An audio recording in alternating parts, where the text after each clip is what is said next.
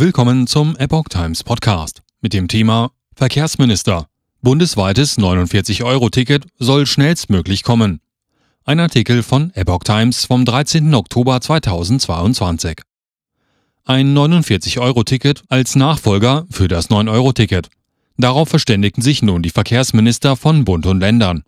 Eine Einführung soll schnellstmöglich erfolgen. Die Länder sind bereit zur Kofinanzierung eines 49-Euro-Tickets im Nahverkehr als Nachfolger des 9-Euro-Tickets. Das sagte Bremens Verkehrssenatorin Maike Schäfer als Vorsitzende der Verkehrsministerkonferenz in Bremerhaven. Die Länder wollen aber auch weiterhin generell mehr Geld vom Bund zur Finanzierung des Nahverkehrs. Dabei geht es um sogenannte Regionalisierungsmittel. Das schönste Ticket nütze nichts, wenn kein Bus fahre. Die Ministerpräsidentenkonferenz habe den Fall in Richtung Verkehrsminister geschossen. Diese hätten nun geliefert so Schäfer. Die MPK müsse nun den Elfmeter versenken. Die Ministerpräsidenten haben sich mit Kanzler Olaf Scholz bisher noch nicht auf Finanzfragen einigen können.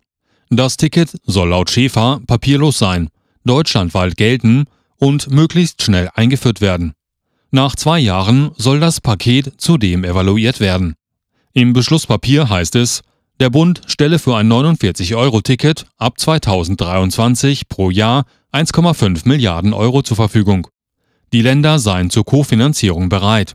Ziel des Bundes sei eine Finanzierung durch die Länder in gleicher Höhe. Die Länder sind unter der Bedingung einer Verständigung über die Regionalisierungsmittel zur Kofinanzierung bereit, sagte Schäfer.